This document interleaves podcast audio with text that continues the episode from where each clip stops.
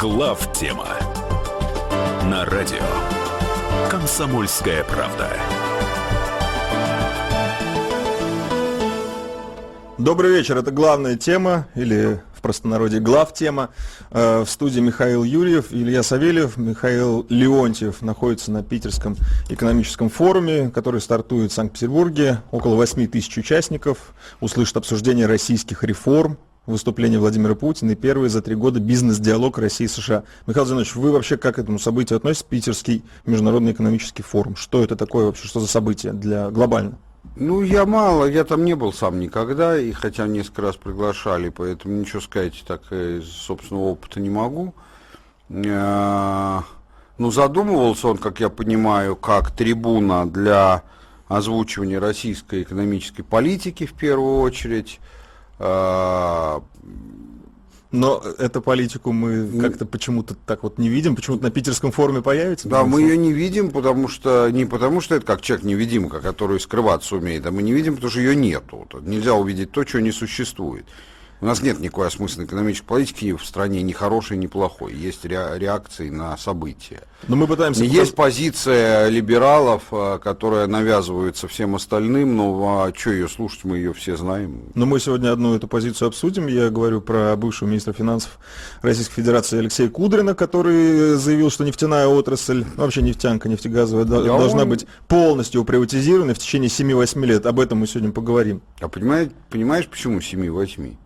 Не знаю, почему. Как? Я бы хотел у вас вообще все в целом Да, что непонятно. К концу следующего срок президент. А, То есть, если скажешь в течение четырех, это значит, ты давишь на президента, он может на тебя озлиться. А так вроде... А, а 8 лет это уже и комплимент, как бы, что сразу... сразу... Типа, да. Мы верим в лучшее, да? Да, верим в лучшее, да. Ну, то есть... Э мы вообще, тоже. вообще так вот читаешь об этом событии, об этом форуме, говорят, что мы пытаемся показать миру, что мы, в принципе, развиваемся по сравнению с остальным миром, мы готовы получать от вас инвестиции, мы готовы к развитию, мы вообще здесь неплохо держимся, вот посмотрите.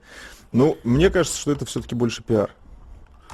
А, ну, я, я думаю, что не столько пиар, сколько отсутствие осмысленности. А, то, есть... то же самое, которое у нас имеет место почти во всем, кроме вещей, связанных с, слава богу, последние годы с внешней политикой, армией угу. и оборонным комплексом. Во всем остальном никакой осмысленности, стратегичности нету. Например, мы говорим миру, что мы готовы э, принимать ваши инвестиции. Да, как бы говорим, по крайней мере, хотим сказать. А надо ли нам инвестиции э, со стороны, даже если их готовы давать. Вопрос. О нем никто не задумывается. Он для либералов, он как бы это из их священного писания, так сказать, следует, что надо, что это хорошо, просто потому что это хорошо, потому что это хорошо. А не из, из тех, кто думает, э, никто всерьез никогда не задумывался. Ну давайте э, предлагаю с этого и начать, вот с этого э, заявления Кудрина, потому что оно все-таки больше, конечно же, концептуальное такое. Давай, оно... Давайте послушаем его, у нас есть небольшая запись того, что он заявил на этом форуме. Частный сектор, оказывается, быстрее реагирует на все эти новые изменения. Значит, уменьшение государственного сектора, увеличение частного сектора – это в наших силах, это вообще наше еще пока родимое пятно, что мы не сократили так государственную экономику, а в некоторых случаях даже стали возвращаться к э, этому. Э, например, нефтяная, нефтяной сектор весь должен быть приватизирован э, в ближайшие там 7-8 лет. Все, там не нужно нам сегодня государственной компании. Они, э, государственный э, статус, не, э, скорее сегодня вред приносит этим компаниям, чем положительный эффект. В нефтяных компаниях они сами справятся. Ну, такой вот небольшой угу. э, сбивчивый комментарий, конечно. Но суть примерно такая, что, по мнению экономиста, России необходимо смелее продавать доли в добывающих компаниях. И это касается как миноритарных, как, так и контрольных пакетов. То есть выходить из э, нефтегазового сектора. Вообще концептуально, откуда эта мысль у него появилась, я понимаю, что это мантра, но для многих наших слушателей будет интересно Нет, понять это суть. мантра. Дело в том, что для либералов любое участие государства в экономике является злом. Без объяснений. Ну вот просто злом. А, ну, как для мусульманина правоверного или иудея, злом является, там, не знаю, свинину есть. Ну, это Они не ответят вам на вопрос, почему, ну, кроме, есть версии. кроме...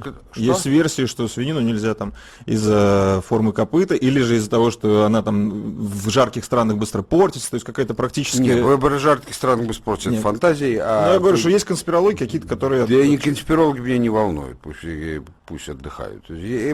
А, единственный разумительный ответ для них, угу. который они могут дать, потому что так написано в нашей священной книге, которой мы верим. Для либералов, так написано в их священной книге, так сказать, которая, правда, не издана в одном, так сказать, вот так в своей цельности. Но вот. А, на самом деле ситуация следующая.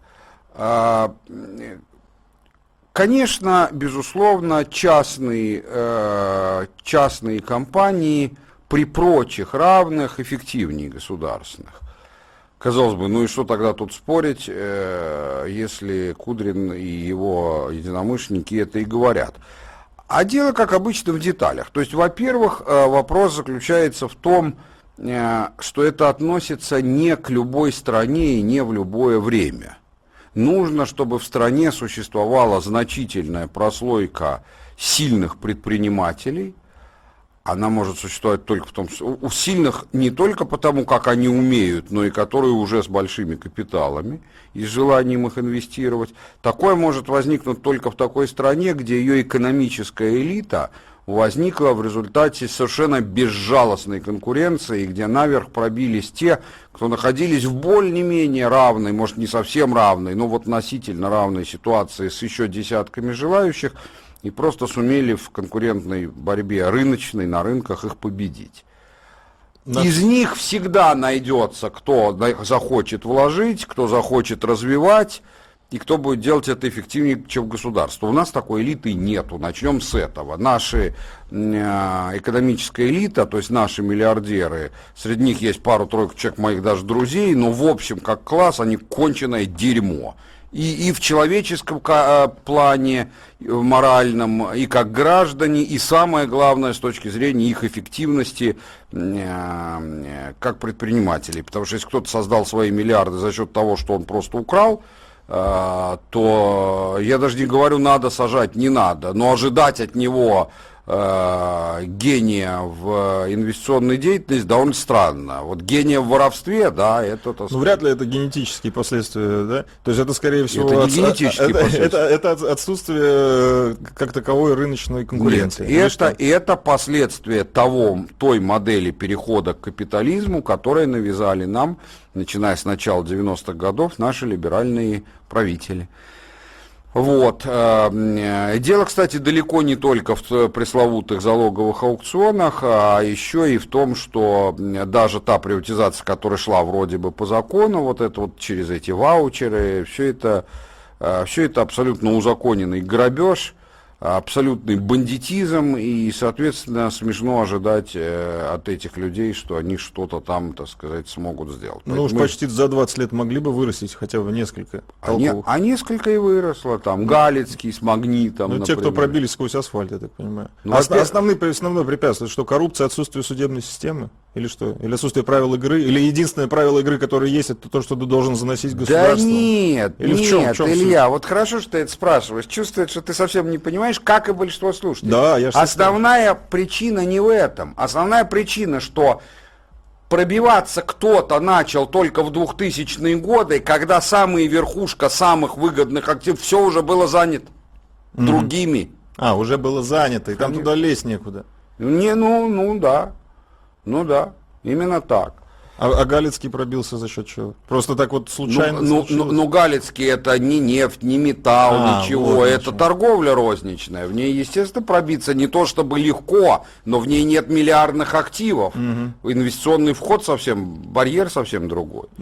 Но Эх, жалко, у нас пауза впереди, но хотелось бы вас задать. Мы продолжим обязательно этот, э, обсуждать эту тему дальше, после небольшой паузы. 8 800 200 ровно 9702, это телефон э, нашего прямого эфира, может быть, возьмем звонок. И WhatsApp и Viber это 8 967 200 ровно 9702.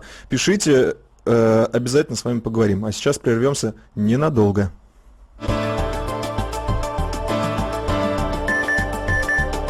Глав тема На радио «Комсомольская правда». Радио «Комсомольская правда». Более сотни городов вещания и многомиллионная аудитория. Керчь 103 и 6 FM. Севастополь 107 и 7 FM. Симферополь 107 и 8 FM. Москва 97 и 2 FM. Слушаем всей страной.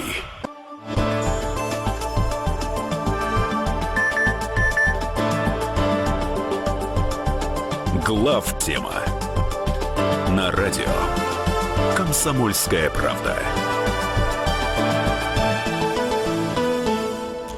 Добрый вечер еще раз тем, кто только что присоединился. Это главная тема в студии Михаил Юрьев и Илья Савельев. Михаил Леонтьев для тех, кто привык слышать его сегодня э, по четвергам здесь э, на Питерском форуме. Мы обсуждаем э, заявление Кудрина о том, что пора бы приватизировать нефтегазовую отрасль. И вот, Михаил Зинович, перед нашим уходом вы сказали, что сильных предпринимателей, сильных бизнесменов не выросло, потому что сверху это все занято. Ну вот Отсюда не я делаю... совсем так. Я, давай для точности. Давайте. Я сказал не, что не выросло, а что их очень мало, ничтожно угу. мало, единицы. И я говорил не в целом о предпринимательском сословии, оно большое. Я говорил о тех, у кого капиталы соразмерные с тем, чтобы купить Роснефть, к примеру. Или да. Татнефть, И а та... не о тех, у кого э, 10 миллионов рублей капитал. Таких-то есть талантливые, только как они Роснефть покупать будут? И там, да, здесь все занято, то есть все, весь пирог поделен. Но то, что предлагает Кудрин? Кудрин говорит о том, что э, давайте как раз поделимся этим пирогом с частными предпринимателями. Так, то есть, э, может быть, как-то этот процесс все-таки не, запускать? Подожди, не, вот не, если концептуально, если в идеале смотреть, если раз. так будет построено, это хорошо или плохо? Отдать? Ты не понимаешь, приватизировать это же не подарить по Понятно, конкурсу, это продать. продать. Допустим, тебе говорят, ладно, ты можешь купить, но у тебя еще деньги для этого должны быть. Если ты не относишься к тем, к той узкой когорте, которая в нашей стране называется олигархами, каким угу. способом ты купишь, даже если тебе разрешают это сделать? 7-8 лет, не сразу, может быть, какие-то кредиты, может быть, как-то постепенно. Кредиты в нашей стране? Ну, согласен. Кудрин самый, самый большой враг того, он больше всего добивался и добился, и, и добивается того, чтобы так и осталось, чтобы никаких кредитов в Российской финансовой системе не было. То есть я делаю вывод, что заявление Кудрина о том, что нефтяная отрасль должна быть полностью приватизирована в течение 7-8 лет, можно перефразировать по смыслу. Давайте продадим нашу нефтегазовую отрасль за рубеж. Но если, если внутри Почему? России... Нет... нашим олигархам. А, или тем же. Ну, конечно, тем же других да, ну, тем же, да. То есть э, этот пирог, давайте просто его разделим между теми же. Теми либо же. пригласим кого-то за бугра. Конечно. На самом деле э, опасность этого заключается в том, что роль э, нефтегазового сектора в России очень велика, несоразмерно велика. Это плохо mm-hmm. и неправильно, но это факт.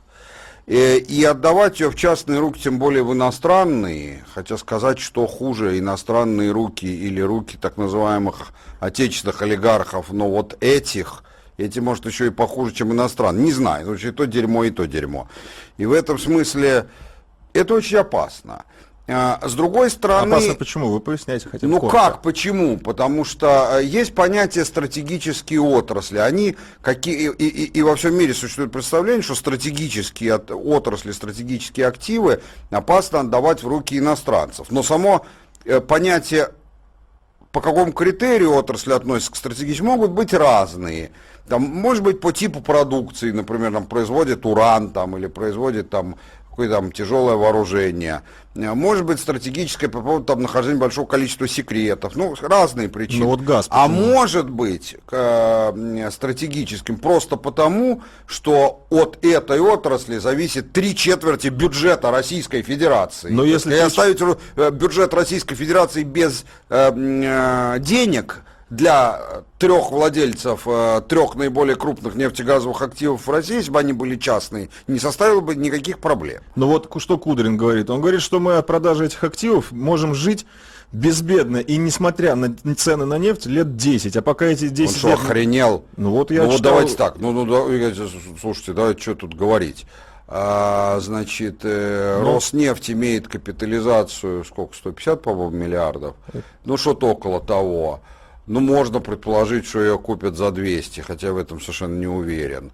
Ну, «Газпром» могут, учитывая по запасам, сложный вопрос. Ну, могут «Газпром» купить, допустим, там с помощью государств своих, ну, за 300, за 350, больше никто не даст. И что ты считаешь, что там 500, полтриллиона долларов, мы можем жить 10 лет, тогда в чем проблема? У нас полтриллиона в резервах лежит. Отбили. Вот. Отбрили. Да. А, а следующий довод его э, заключается в том, что вылетел из головы. Давайте дальше. Не, а я нет, на самом деле я тебе помогу. Он считает, что, они, что это менее эффективно, государственный управляющий. Он приводит целый ряд причин, связанных с мотивацией. Он в принципе прав. Ну, звучит все Повторяю, логично. нет, он прав по факту. Повторяю еще раз. При прочих равных, кто их видел, эти прочие равные, но е, при прочих равных действительно частные компании управляются в, в среднем получше. Но разница это для разных отраслей очень разная. Чем проще бизнес, не технология, а именно сам бизнес как бизнес, а, которым занимается компания, чем он проще, тем меньше будет разница в эффективности между государственным и частным. В самых сложных частники намного сильнее государственных. В простых государство государство управляющее почти настолько же эффективны. Нефтяной бизнес один из самых простых, которые есть. Один из самых простых, как бизнес. Mm-hmm. Технологии сложные, денег нужно много, все это понятно, но как бизнес простой, один продукт. А если вы возьмете ассортимент близкой там, нефтехимической промышленности, одна компания выпускает там, не знаю, 30 разных продуктов, 130 разных продуктов, на каждый из которых свой рынок. А здесь все гораздо проще. Поэтому Э, я, не, я честно вам сказать, вот у нас есть, например, частная компания «Лукойл», никто не дискриминирует, хотя бы потому, что она слишком большая для этого. Есть «Роснефть». Но «Роснефть» больше, но они соизмеримы по размеру. Я хорошо знаю, как работает и та, и другая компания. Расстреляйте меня, я не вижу, чтобы какой-то драматической разницы в эффективности. Больше того, была компания ТНК «БП», была сугубо частной. Э, теперь она часть Роснефти. Ну, правда, BP получила там 20% в самой Роснефти, акции это не имеет значения. Она теперь, она теперь как бы государственная, потому что она внутри Роснефти. Те активы, которые именно относились к ТНК BP, я не вижу, чтобы их эффективность их работы резко упала за это время. А должна была бы по Кудрин. Другое дело, что Кудрин прав в другом, что действительно доля государства в нашей стране в некоторых отраслях абсолютно несуразно высокое. Дело, нефтяная просто неудачный пример. Вот, например, у нас под 100 миллионов квадратных метров э, площадей, в основном это не заводы, это здания в городах, которые просто сдаются в аренду, принадлежит государству. Но это-то зачем? Продать их к чертовой матери. Пусть даже эти же чиновники купят. Это не страшно, это несправедливо. Но не страшно это потому, что потом придет время, а рукописи не горят. Всех, кого надо, так сказать, захибот вытащат и отправят э, на свежем воздухе работать. Это может сделать и через два, и через три года после того, как он украдет очередной раз. Это не проблема. С ними все равно надо будет разбираться. Но, то есть я абсолютно согласен с его общим тезисом, но именно про нефтянку неудачный, дурацкий, на мой ну, а взгляд, а вот... тезис, как вообще вся кудринская политика. Ну, без этого не могли мы. Ну, а я, я, я, я, плохо, я, я плохо отношусь к его политике. Хотя как к человеку отношусь к нему очень уважительно. Он, он очень неглупый человек, э, он достойный как личность, э, он достаточно, достаточно честный, по российским меркам его уровень просто кристально Близкий честный святому, в личном да? плане. Да, так сказать, но политика его ничего, кроме осуждения, у меня не вызывает. Ну вот когда в мире творятся такие серьезные колебания на нефть, пока рынок еще не зафиксировался, э, насколько эффективнее государственное управление в этой отрасли по сравнению с частной? Нет, Или... говорить о том, что оно эффективнее не приходится. Или такого, я, такого я никогда нигде, ни в одной стране мира не слышал, чтобы государственные были эффективнее правительство в целом, экономика государственная может быть эффективнее за счет концентрации ресурсов, а отдельно на уровне отдельной компании нет.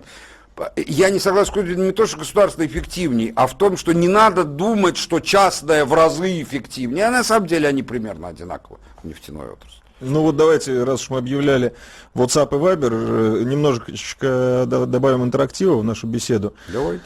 Нам пишет Максим Девятов.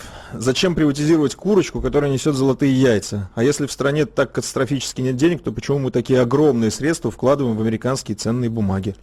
А, ну, начну с конца. На самом деле, э, а, это не вопрос не совсем точный. Есть так называемые прямые инвестиции, есть портфельные инвестиции. Грубо говоря, вы можете вложить во что-то, где деньги омертвились, ну, например, начать строить что-то, начать какую-то компанию создавать.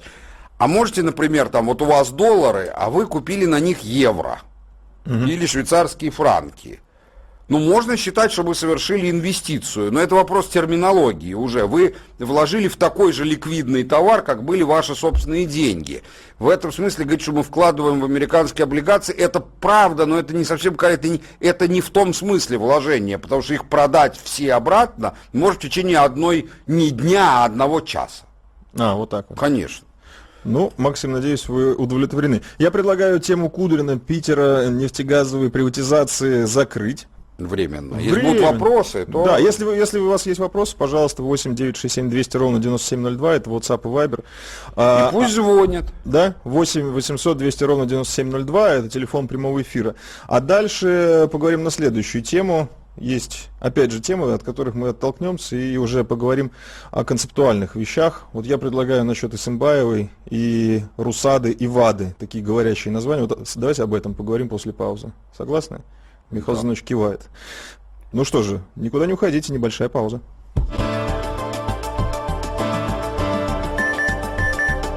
Глав тема на радио Комсомольская правда. Радио Комсомольская правда. Более сотни городов вещания и многомиллионная аудитория.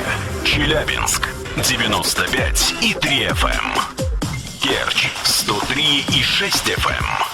Эм. Красноярск 107 и 1 FM. Эм. Москва 97 и 2 FM. Слушаем всей страной.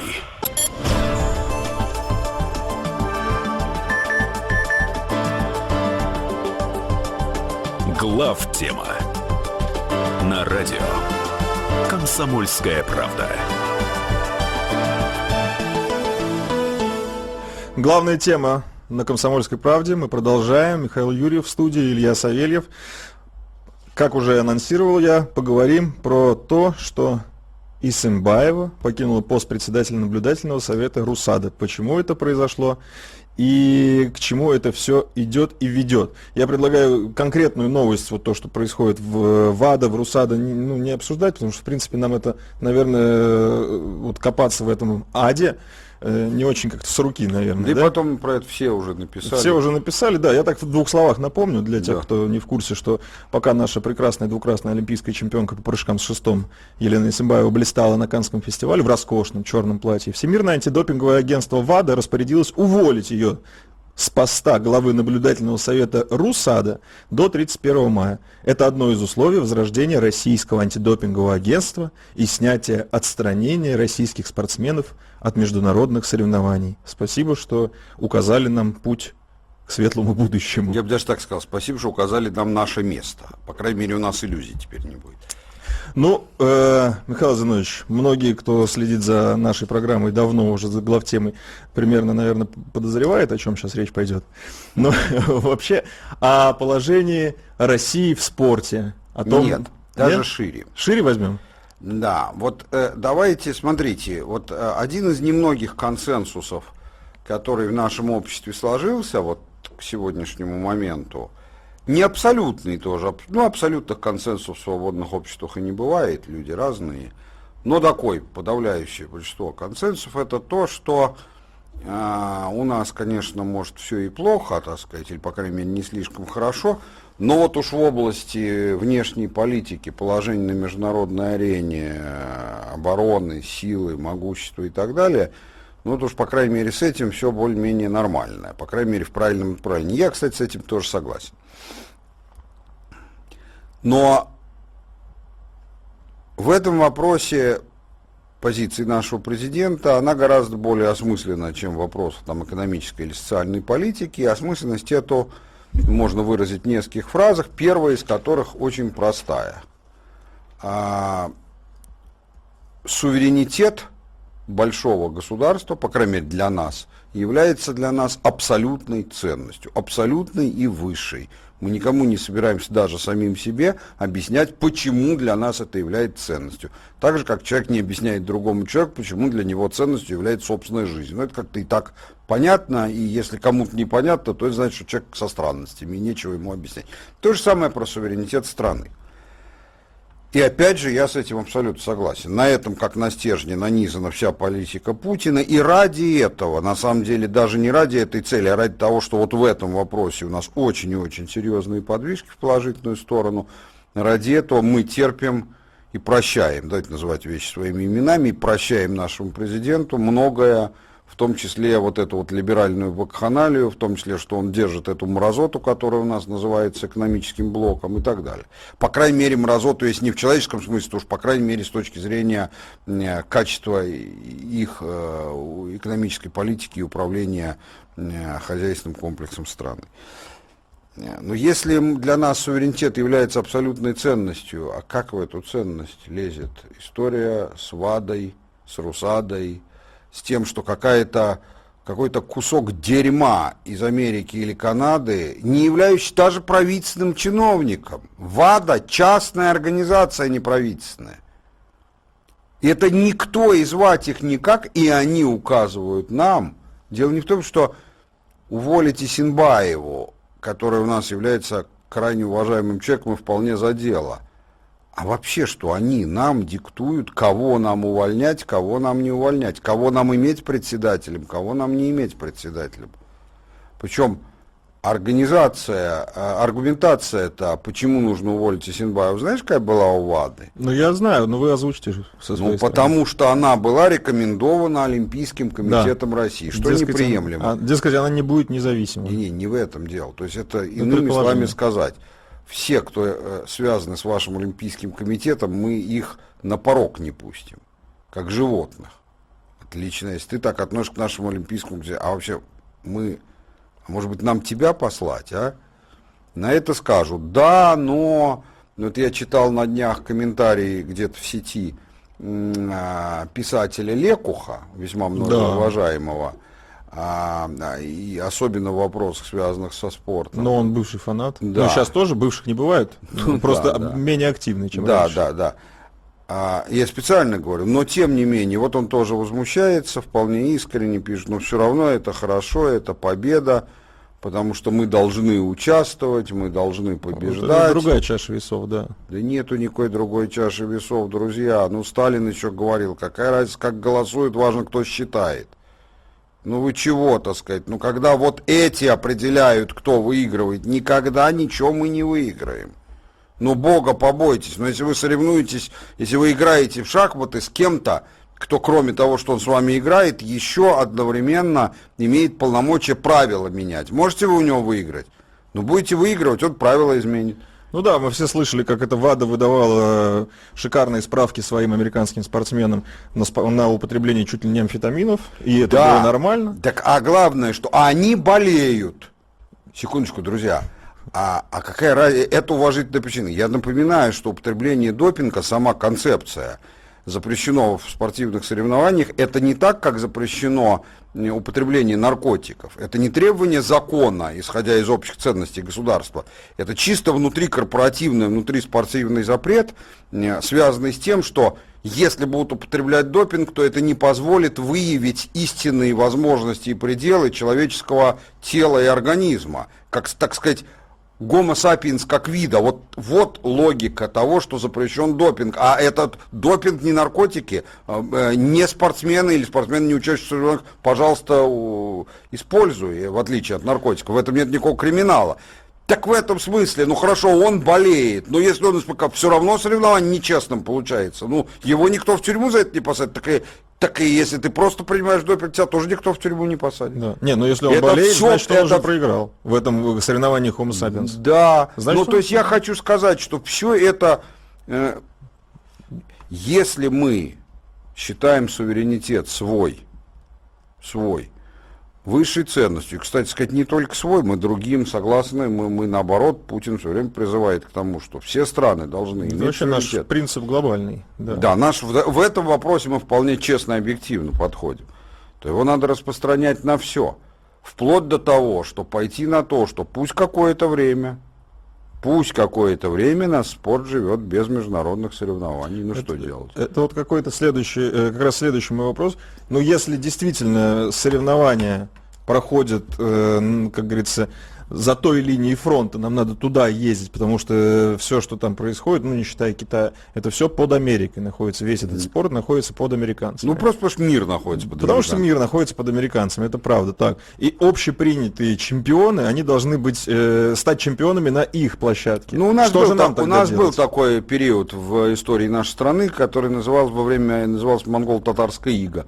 Когда надо было решайте сами, но только съездите в Орду и ярлык получить. Э, нам дозвонился Тимофей из Липецка. Давайте возьмем его э, в эфир, сделаем немножко нашим соведущим. Тимофей, здравствуйте. Здравствуйте. Ну, здравствуйте. Смотрите, я, э, я вам коротенько расскажу один случай. Да, у нас в городе Липецке есть Сокольский стадион. Раньше там занималась какая-то команда «Сокол», ну, давайте говорить откровенно, там какой-то 10-20 лиги. Зато он был весь закрыт, э, весь Э, никуда никто не пускал, там охрана какая-то стояла, и на это выделялись достаточно большие деньги. Э, с прошлого года сделали свободный доступ к полю, там хорошее покрытие, стоят ворота, сделали площадку для ГТО. И сейчас результат, вот каждый вечер я туда хожу с сыновьями со своими, каждый вечер э, я наблюдаю, что вот на там 6-7 пар ворот они заняты там играют ребята, подростки, молодые мужчины. Вот, занимаются на площадке ГТО. А теперь к чему вообще я про этот случай рассказываю? Что э, на профессиональ, при том, что на профессиональных спортсменов, ну давайте говорить откровенно, олимпийцы наши это уже профессионалы. А сейчас с этим никто, а сейчас с этим никто и не спорит. Вот, э, на профессиональных спортсменов, на их тренировки, содержание, на все остальное уходят громадные деньги. Вот. При этом я вам скажу, сам спортсмен э, до сих пор стараюсь заниматься. Детям на сборы денег зачастую нет. Вот э, ребенок э, выиграл путевку на чемпионат России по боксу. Э, он ему спорткомитет областной оплатил только половину суммы. Остальную половину суммы ребенок искал через э, спонсоров. То есть как он оплатил сам поездку на чемпионат, а на сборы к чемпионату со сборной. Хотя это ребенку бы дало очень сильно. Ну это да, это известная ситуация, Тимофей. Вот, это правда ничего, ничего не заплатили. Так вот, может быть, э, для нас это благоприятный случай в том плане, что общую спортивную культуру отказаться действительно, если ну, нас прессуют, ну давайте говорить откровенно, нас прессуют со всех сторон с этим профессиональным спортом. Начиная от биатлона и заканчивая вот боксом, все наблюдали Алло, я понимаю, Тимофей, а, я продолжу вашу мысль, э, постараюсь э, сформулировать коротко. Давайте проведем аналогию с санкциями. Ничего для российской экономики не было лучше, как э, введенные санкции. Может быть, и здесь как бы самим ограничить себя от э, выезда за рубеж и сосредоточиться ну, на внутренних проблемах. Так. Ну давайте так. Во-первых, я с Тимофеем абсолютно согласен в его оценке э, ситуации про детский юношеский спорт. Э, моя жена сама тренер детский э, по карате высшей квалификации, поэтому уж я это знаю не понаслышке. Все именно так, как Тимофей говорит. Значит, я приведу вам более простой пример. Ну, у нас была ситуация, наш спорт, то есть до послевоенного времени, и то даже не, не скорее до 50-х годов, мы почти не участвовали в э, международных соревнованиях. Э, практически спорт варился внутри СССР.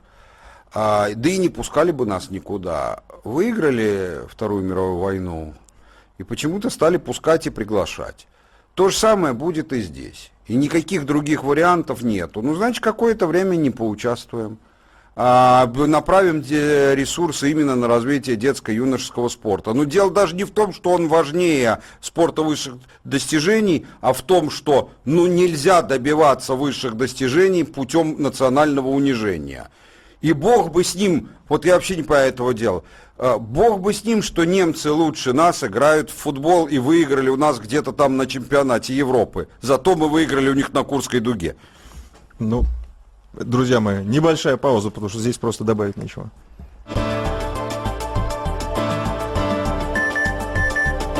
Глав тема на радио Комсомольская правда. Радио Комсомольская правда. Более сотни городов вещания и многомиллионная аудитория. Ставрополь 105 и 7 FM. Эм. Севастополь 107 и 7 FM. Эм. Калининград 107 и 2 FM. Эм. Москва 97 и 2 FM. Слушаем всей страной.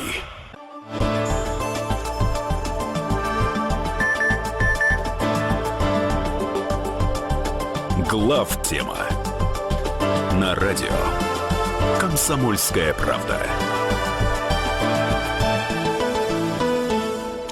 Добрый вечер тем, кто только что присоединился. Это главная тема в студии Михаил Юрьев и Илья Савельев. И так как мы сегодня в таком э, сокращенном, назовем его так, составе, Михаил Леонтьев находится на питерском форуме, то призываем вас подключаться. Вот только что Тимофей прекрасно из Липецка дозвонился. Телефон работает 8 800 200 ровно 9702. WhatsApp и Viber 8 967 200 ровно 9702. Мы говорили про э, отношения Русада и ВАДА.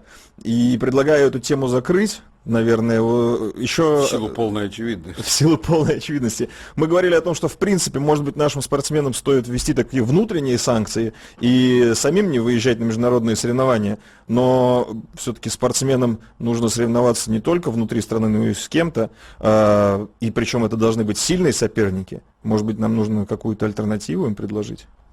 Как, какой вы видите для себя? Я считаю, что наше геополитическое положение сегодняшнее позволяет нам иметь и в спорте такого же сильного, постоянного а, из высшей лиги соперника, как и в экономических отношениях, это Китай.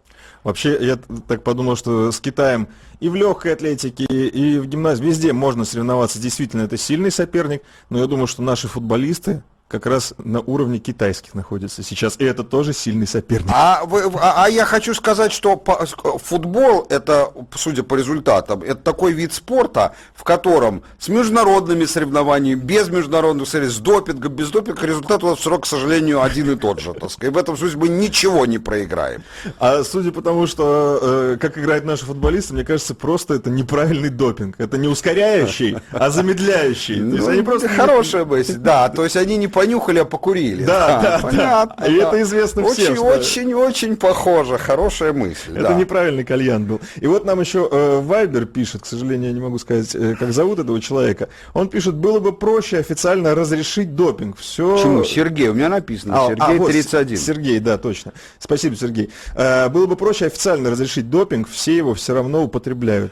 А ведь действительно. А мы это знают все, кто нас э, еще в Ютьюбе и на Маяке слушали э, и смотрели. Мы это говорили неоднократно. Сначала были, как обычно бывает, как по окнам Эвертона, сначала были осмеяны оплеваны, потом начали говорить, ну да, в общем, конечно, а потом уже и президент сказал, так может быть нам созда- подумать о том, чтобы создать альтернативную лигу, которой допинг будет разрешен. Что мы, собственно, и предлагали. Да, Сначала альтернативную, правила. а потом э, лига, которая без допинга, а может и отомрет сама. Если, например, окажется, что с допингом соревнования более зрелищные. Вы скажете, что это идет во вред спортсменам, так я вас, поскольку у меня жена, как я уже сказал, не только тренер, а все-таки многократный чемпион мира, спорт высших достижений здоровью вредит я не открою Америку даже и без допинга. Во-первых. А во-вторых, ну давайте посмотрим на теннисистку по фамилии Миллер. Вот это, Сиена ее, по-моему, зовут, да? Какой фамилия? Сиена Миллер, она, по-моему, да? А я не знаю. Теннисистка. Ну вот это, которая теннисистка называется только вот по паспорту, а визуально это теннисист.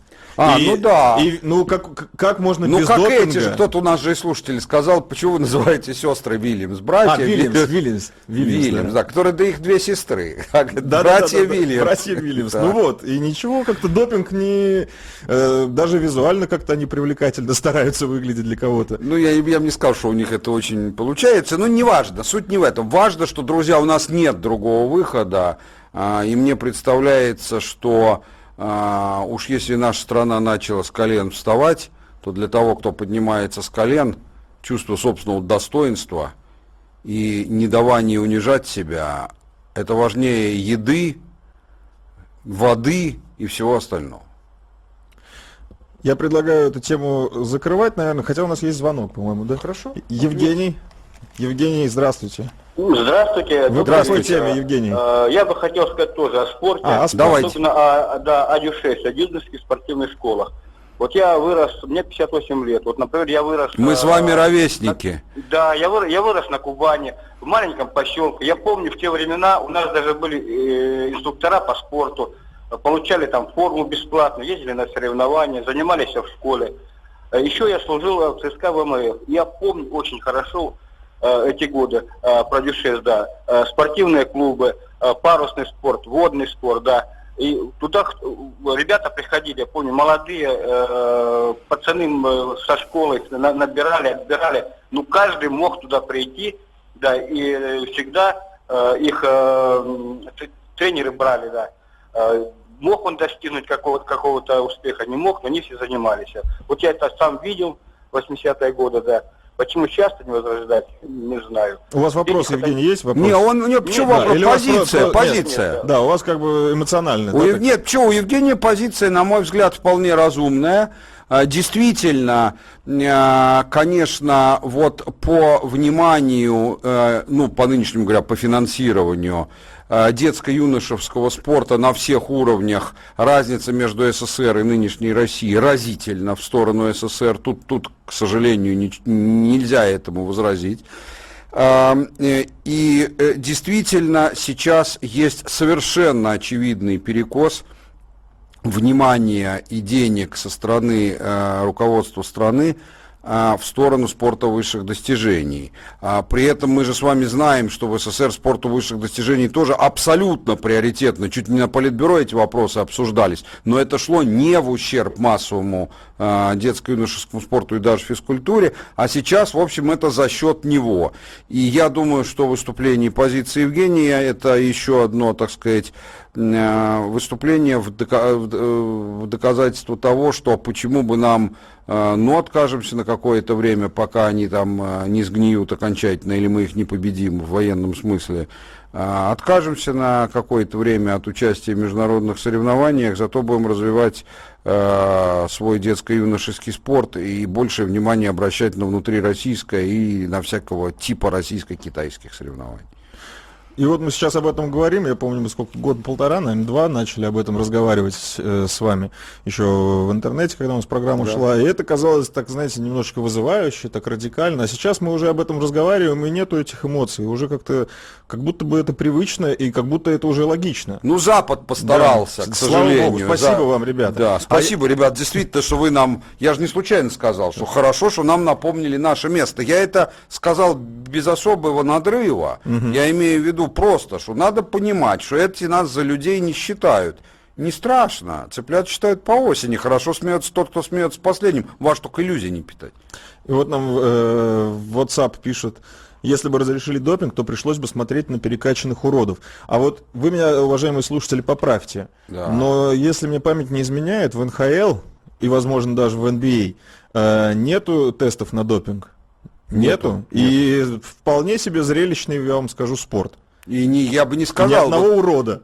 Ну, может, какие-то есть, но не больше, чем в других лигах, там, в европейских или в нашей КХЛ. Ну, наверное, тоже есть уроды, но ну, не, Мне не сказать, что особо много. Фейс-контроль в провинциальных клубах намного страшнее, чем спортсмены под допингом. А, ну, предлагаю э, в эфире, наверное, так вот э, эту тему закрыть, но вы можете писать нам Вайбер и WhatsApp 8967 200 ровно 9702. Если будут какие-то интересные соображения, мы обязательно их э, прочитаем. А пока предлагаю переходить, наверное, к следующей теме. Да. Даже, наверное, мы начнем ее разминать, потом э, немножечко прервемся. Ты анонсируй просто ее. Ну, анонсировать... Э, Здесь даже нам придется какую-то справку давать, потому что тема началась давно. Еще в 2014 году началась битва «Газпрома» и «Нафтогаза». Все это происходило в Стокгольском арбитражном суде. И сумма, за которую происходила эта битва, 35 5 с чем-то миллиардов долларов. Мы попроси, потребовали, потребовали. Там, с них, по-моему, 40 с чем-то. А 47. 45,7. А они с нас 18 с чем Да, ну просто 35 миллиардов для Украины. Если бы Стокгольмский арбитражный суд сказал, что «Газпром» прав, мне кажется, они бы могли все собирать манатки вот, и в долговую яму. Ну, потому Нет, что, я ну, считаю, ну, что собирать это... манатки им в любом случае пора. Ну, это какая-то сумма, мне кажется, она такая фантастическая, не в смысле огромная, а в смысле, ну, правда... Несоразмерная. Никто, ну да, ее никто не собирался выплачивать. То есть это какой-то а никто, решение. А нет, тут есть момент, никто ничего не собирается и так выплачивать ни одна из сторон. В этом смысле это от суммы-то и не зависит.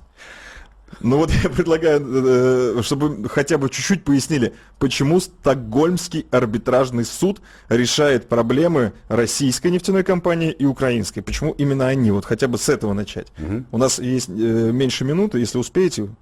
А, я коротко. скажу только, а, значит, внутри страны нет проблем, ты обращаешься в суд.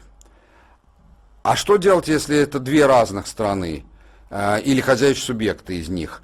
Пытаются найти какую-то инстанцию, которой верят, что она объективная. Швеция официально после поражения в Северной войне от России в XVIII веке в начале объявила о своем нейтралитете. Имеется в виду нейтралитет внутри Европы.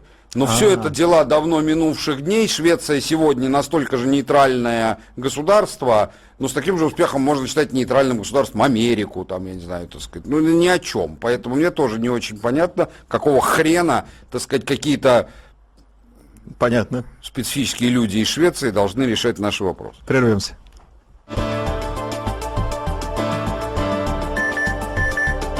Глав тема на радио «Комсомольская правда». Радио «Комсомольская правда». Более сотни городов вещания и многомиллионная аудитория. Иркутск 91 и 5 FM. Эм. Красноярск 107 и 1 FM. Вологда 99 и 2 FM. Эм. Москва 97 и 2 FM. Эм. Слушаем всей страной.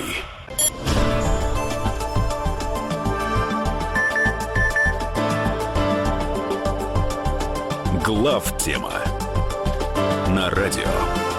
Комсомольская правда.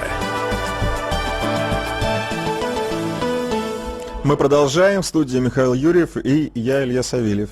А, Михаил Леонтьев сегодня отсутствует по уважительной причине. Он находится в Питере. Все знают, что там происходит громкое экономическое событие. А мы продолжаем обсуждать вот какую тему. Э, битва «Газпрома» и «Нафтогаза» в Стокгольмском почему-то арбитражном суде. Э, ну, мы уже поставили под сомнение адекватность этого решения разбираться именно в Стокгольмском арбитражном суде. Э, по поводу того, что суммы это действительно фантастические, от слова фантастика, то есть выплачивать их никто не собирается, мы тоже поговорили. Хотелось бы получить от вас небольшую суть вообще этого вопроса, то есть почему идет такая судебная тяжба на такие крупные суммы? И вообще, э, как мы концептуально об, об, объясняем это, почему мы взяли это в программу? А, почему, ну, ну, почему, почему это важно, грубо говоря? Да, почему это важно? Хороший очень вопрос. Мне кажется, что ответ... А ведь это то же самое, что история с Исенбаевой. При всей разнице темы, предмета, ведь это же абсолютно то же самое за нас, нас грубо надули, просто не платя нам за наш товар за поставленный. Угу. Не отказываясь его брать, а просто, грубо говоря, надули. А и решение о том, а вообще положена нам за это компенсация или нет, а может быть еще с нас денег сдерут, должны решать в Стокгольме. Это что? Вот про Исинбаеву у ВАДы есть сомнение, что она будет неангажированным членом. А про Швецию у нас, конечно, нет сомнений, мы уверены, что это самая неангажированная страна на свете. Уроды. И что такое это сказать? Почему мы должны свой суверенитет давать а, временно в пользование шведам? Уж кому-кому, но вас-то, дорогие друзья, мы по самые помидоры натянули в свое время, так сказать, когда вы на нашу страну позарились. Кто вы такие куски дерьма, чтобы мы вас слушали? Ну, у меня-то вообще вопрос такой. Там же ситуация как бы однозначная. Есть условия контракта, которые были не выполнены. Опять. Но я да? же не случайно сегодня ну, Сталина да, цитировал. Да, да. Какая разница, что написано в контракте? А, Ваш вот. кто трактует? Хорошо, тогда если идти глобально, с Украиной связываться вообще, ну, в нынешнем ее э, формате, ну, это как вот палкой в известную субстанцию совать, то есть да. только хуже будет. Да. Но все равно какая-то процедура должна быть, потому что, например, долг, вот как нам подсказывают в WhatsApp, долг в 3 миллиарда в Лондоне мы выиграли, и что? Нам Ничего. хотя бы проценты выплатили? Ничего нам, В чем концепция, да, вот какая долг. должна быть концепция общения на, с нашим сошедшим с ума соседом э, в решении финансово-хозяйственных вопросов? Вот как она должна быть, потому что действительно, ну, их много. Вы знаете, по-хорошему, во все времена, всегда этот вопрос решался все очень просто. Первая колонна марширует на столицу, а вторая отрезает западную границу. Вот и все. И пусть победит сильнейший. Но поскольку... И, и, и дело совсем не в том, что сейчас мы перешли в эру всеобщего братства, гуманизма, что сейчас такие вещи делать не цивилизованно, все это собачья чушь. Только так и надо. Но сейчас для нас совсем не идеальное время для этого, потому что э, западный мир пока един, да, начинает трещать, но пока един – и пока он уже тоже там с оговорками, еле-еле, но все-таки пока еще действительно правит миром. А он, этот мир, горой за Украину. Не потому, что любит Украину, большая часть из них понять не имеет, что это такое, а потому, что она против России. Ну, собственно, она для этого и была создана а, в этом формате, чтобы она просто для этого сама наши себя и создавала. Да, да, вытягивать наши силы, наши да, деньги да. И, и вообще всячески Поэтому раздражать. как бы атаковать ее не нужно, с ней нужно все дела свернуть полностью, вообще полностью. Вы скажете, а как же газ? Какое-то время же мы должны еще через Украину качать европейским потребителям. Но я предлагал и публично здесь, и не публично разным людям а на протяжении многих лет. Слушайте, давайте мы предложим европейским потребителям принимать у нас газ на границе российско-украинской, а не украинско-европейской. Прокачивать сами через Украину. Ну, естественно, на стоимость транспорта снизим. Э, цену, э, они с удовольствием на это это известно, они этого с удовольствием согласятся. Для них Украина не риски, их Украина не может кинуть. Ну, да. Они ее крыша.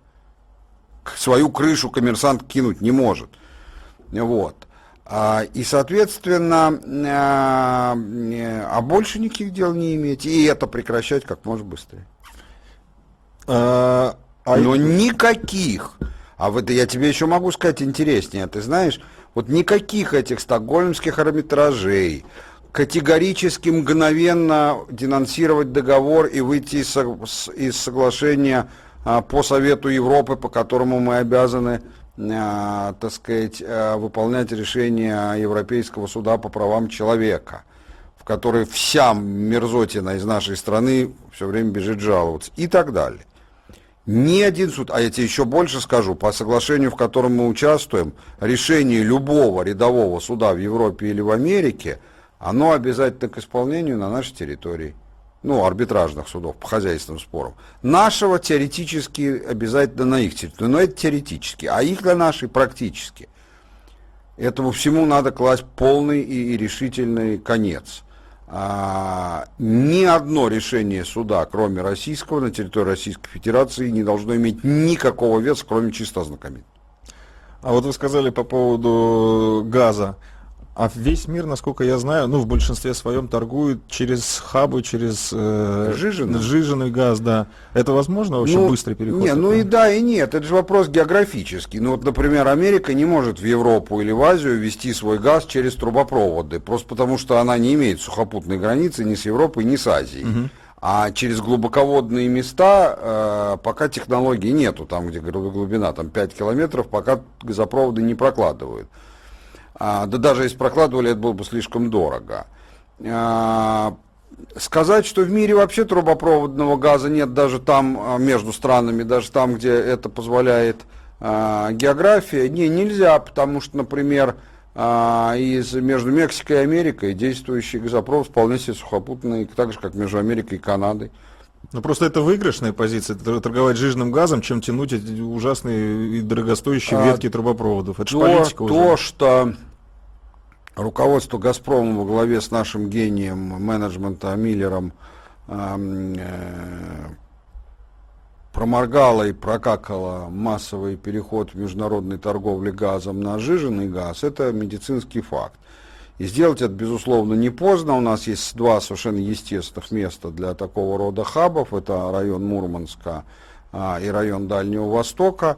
И то, и другое будет прекрасно с точки зрения развития этих территорий, так сказать, вместо того, чтобы принимать постановления за постановлением, которые не очень-то и работают.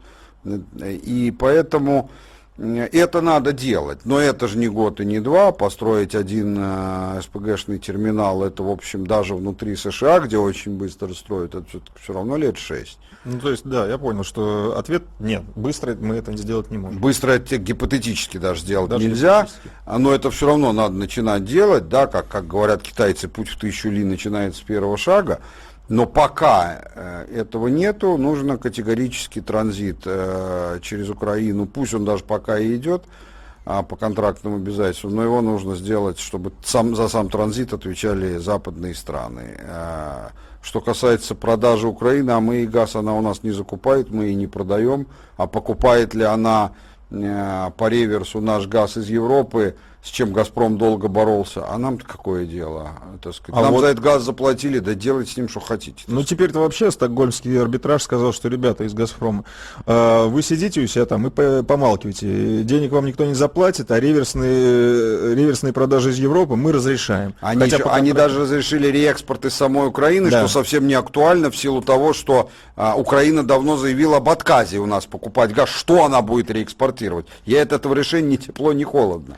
Друзья, я предлагаю прерваться ненадолго. Напомню вам телефон прямого эфира. Я думаю, в последние 15 минут нашей программы мы э, возьмем 8 800 200 ровно 9702.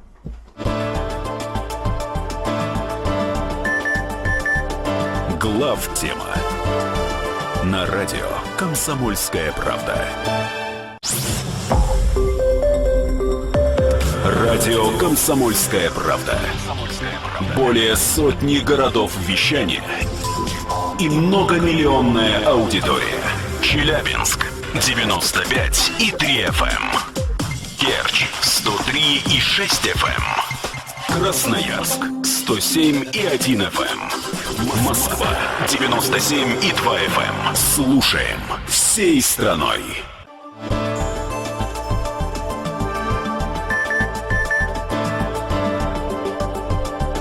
Глав тема на радио «Комсомольская правда». Главная тема э, в студии Михаил Юрьев и я, Илья Савельев. Заканчиваем говорить про судебную тяжбу между «Нафтогазом» и «Газпромом». И чтобы подвести итог, я хотел бы вас, вам задать следующий вопрос.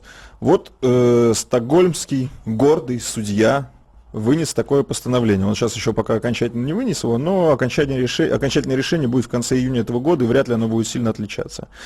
И что же нашим э, хозяинам, Газп... хозяевам «Газпрома» и менеджерам, которые так э, тонко чувствуют международную политику, э, делать? Вот что им делать, когда их э, откровенно на весь мир послали на три веселые буквы? Ну, прямо отвечая на твой вопрос, в первую очередь выводы делать. Да, хозяевам «Газпрома», а хозяева «Газпрома» — это правительство, оно обладает контрольным пакетом. Я бы на его месте для начала поменял бы менеджера. Ты сказал, хозяева да. менеджер, вот на месте хозяев я начал бы с того, что поменял бы менеджера. Ну, Но это напрашивается. Если так у хозяина менеджер накосячил, извините за жаргонизм. Да, если у купца присяж, при, э, приказчик, э, так сказать, на хреновертел, то, соответственно, тот как-то его, ну, хотя бы на другого приказчика, пусть даже там в тюрьму не сажает, но... Но это не главное, мы сейчас не об этом говорим, мы говорим о том, что, э, ну, надо сделать выводы, э, надо пересмотреть все свои контракты, в том числе те, по которым сейчас нет никаких конфликтов.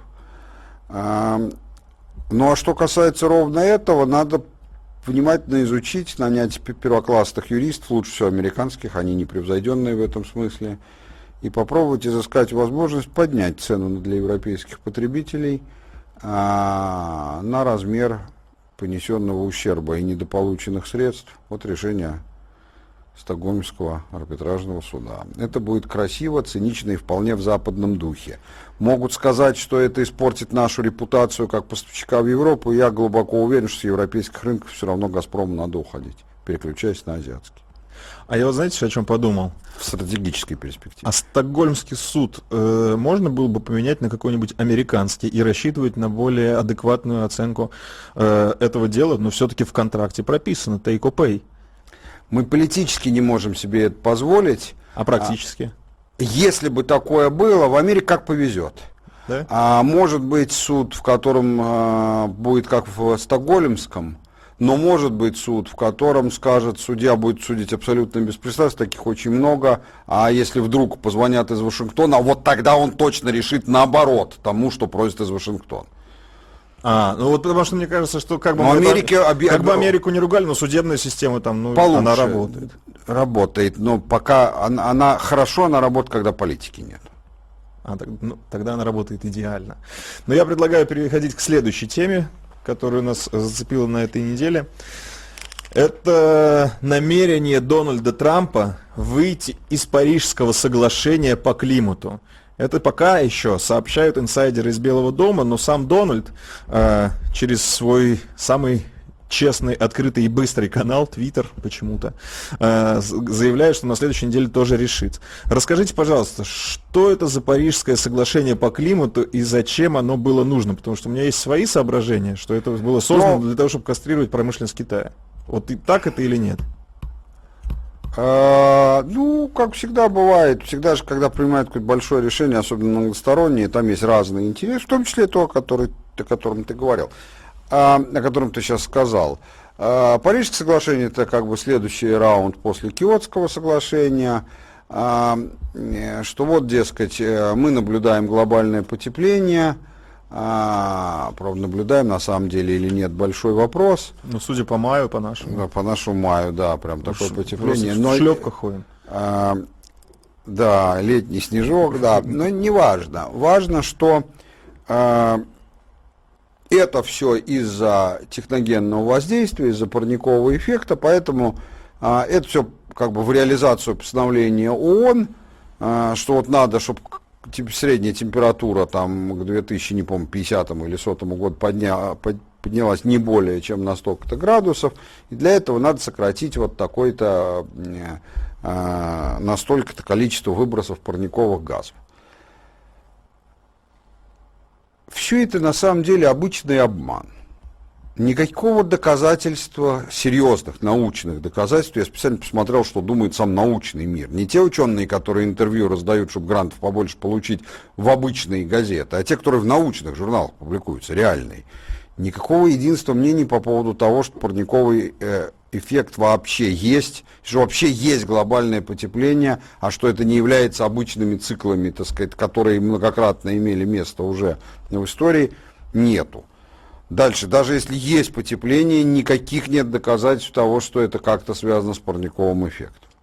Третье, если это как-то связано с парниковым эффектом, нет никаких доказательств тому, что это как-то связано с техногенной деятельностью человечества. Наоборот, есть очень серьезное основание считать, что никак не связано, потому что когда считают, что вот человечество выбрасывает столько-то газов парниковых, э, углекислого газа в первую очередь, в меньшей степени метана и закиси азот, да, это цифры объективные. Но дальше их сравнивают, сколько их выбрасывается из естественных источников. И если та доля, которую человечество за счет своей хозяйственной деятельности выбрасывает, является пусть меньше их, но соразмерной, понятно, что оно может нести вклад. Но уже сейчас понятно, что эту-то цифру посчитали правильно, а вот цифру сколько из естественных – ее немножко, так сказать, э, ну, раз в тысячу, немножко, так сказать, э, ну, не учли часть. А, даже так, даже... Ну, конечно, там а, не учли большую часть выделения метана из газогидратов, даже из болотистых местностей, из Мирового океана, а метан имеет коэффициент 13 по сравнению с углекислым газом. Ну, в общем, короче говоря, все это напоминает мне историю э, про озоновую дыру. Я это испытал на себе, потому что был тогда генеральным директором Союзного производственного объединения, как раз химического, который выпускал в том числе фреон. И э, вот была озоновая дыра над э, Антарктидой, это из-за фреонов, сказали однозначно, не то, что может быть, а это, это из-за фреонов, фреоны надо запретить. Фреоны запретили, озоновая дыра только выросла от этого, так сказать. Правда, писать об этом перестали. Потом все это выяснилось в узких кругах, по крайней мере, что все это было просто пролоббировано производителем конкурентных альтернативных хладоагентов. А, им, а именно из-за бутана. Да, в мире вообще все просто, к сожалению. И возникает тогда вопрос. А, ну, и хорошо. В данном случае я с, причем я с Трампом согласен. Тем более, что в моем, насколько я знаю, его аргументация против участника, участия в первую очередь именно такая. Нет никаких серьезных научных доказательств, а то, что псевдоученые грантоеды а, значит, э, морочат голову публике, ну да, умеют они это делать, а почему должны государственную политику строить, исходя из этого? Ну давайте коротко, потому что у нас э, не очень много времени осталось. Зачем это было создано? В двух словах прям. То есть все-таки зачем? Цель какая? Ну, в том числе такая, которая... То есть про, сказал. контроль промышленности за рубежом. Не только, там же великая торговля этими квотами. А, торговля Дополнительные квотами, рынки, на них можно сделать много денег. Так, и э, как мы можем э, объяснить вот этот поступок Трампа? То есть, что это за выпад? Ну, это, это зачем пиар... ограничивать свою промышленность? Совершенно в этом нет никакой нужды. Зачем ограничивать китайскую промышленность? Если ты хочешь ограничить китайскую промышленность, проще ее перекрыть и выход на американский рынок, так сказать. А, если уж это понадобится. И плюс, кроме того, он действительно относится к этим псевдоученым, не путать с настоящими учеными, примерно так же, как я сейчас. Так что вот, вот и все объяснение. По вашему мнению, Парижское соглашение по климату подписало себе смертный приговор с выходом Америки? Ну, оно, Америка еще не вышла, но если выйдет, ну, думаю, что да какое-то время прогонирует, но потом развалится. Так, и слава быть, богу. Может быть, тогда, э, как следствие, вообще все эти разговоры про глобальное потепление сойдут на нет? Сойдут, начнут да? что-нибудь другое, найдут дыру какую-то очередную. Опять озоновую дыру найдут. Ну, не озоновую, еще какую-нибудь дыру. Дыры, ты знаете, разные бывают. Это правда, их постоянно ищут почему-то. Да, нет, я хочу сказать, что э, мы, Россия, э, вот должны слова международные, международные обязательства, ответственность за судьбу Земли, мы должны их убрать из своего лексикона. С вот этими, с которыми мы окружены, так нельзя на этом языке разговаривать. С ними можно разговаривать только на одном языке, что нам выгодно, что нам не выгодно, и все, ничего больше. Мы должны мы и так стали гораздо более прагматичными в своей внешней политике, нужно эту степень этого прагматизма еще в 10 раз увеличить. Знаете, в чем одна большая проблема? Ну. Мы сами не можем понять, что нам выгодно. Вот научились бы мы мечтать о собственной стране, и тогда бы мы хотя бы за нее боролись.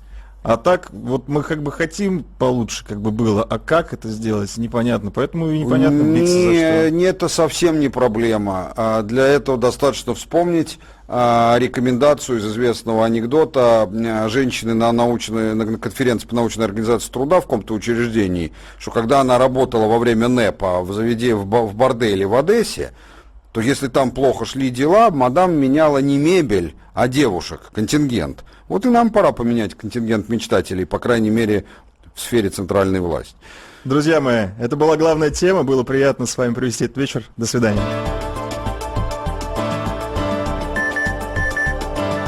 Глав тема на радио «Комсомольская правда».